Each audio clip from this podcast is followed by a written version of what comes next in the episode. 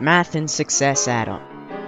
You'll learn about the history in our brand new show, Math and Math.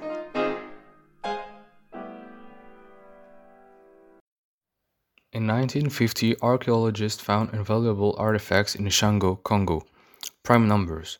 They were marked on 20,000 years old bones, along other numbers. The notched numbers 11, 13, 17, and 19 are considered to be the first manifestation of prime numbers in the history of mathematics.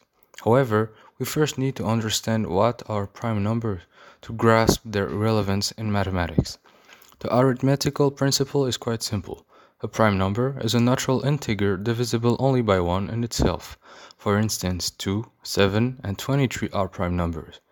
However, 1 and 0 are not prime numbers, as 1 has only one divisor, and 0 is divisible by all positive integers. The first written account of prime numbers occurs in Euclid's Elements around 300 years BC. He proves their infinity and details algorithms to find them. However, historians believe that the methods used existed before Euclid put them on papyrus. Such methods are still taught to students, like the sieve of Eratosthenes. The sieve works as follows. Create a list of consecutive integers from 2 through n and then enumerate all multiples of p the smallest prime number, which is in the, which in the beginning is 2. After going to 3, 5, 7, the numbers remaining not marked in the list are all the primes below n. Now, even though more powerful algorithms and sieves have been developed, Eratosthenes' sieve is used to benchmark computers. Nowadays, what interests mathematicians is the conundrum posed by the rarefaction of prime numbers.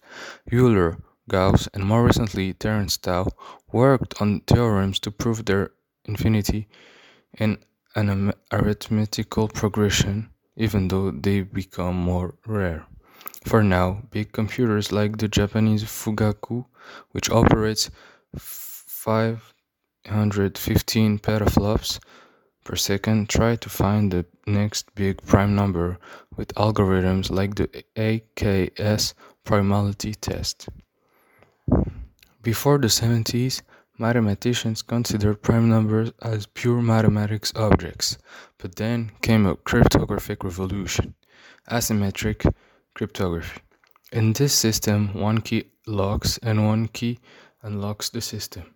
The key element is the first key, which is a product of two big prime numbers in the order of 10 to the power of 200 digits. This system is also used for hashing, thus creating numerical signatures to store passwords.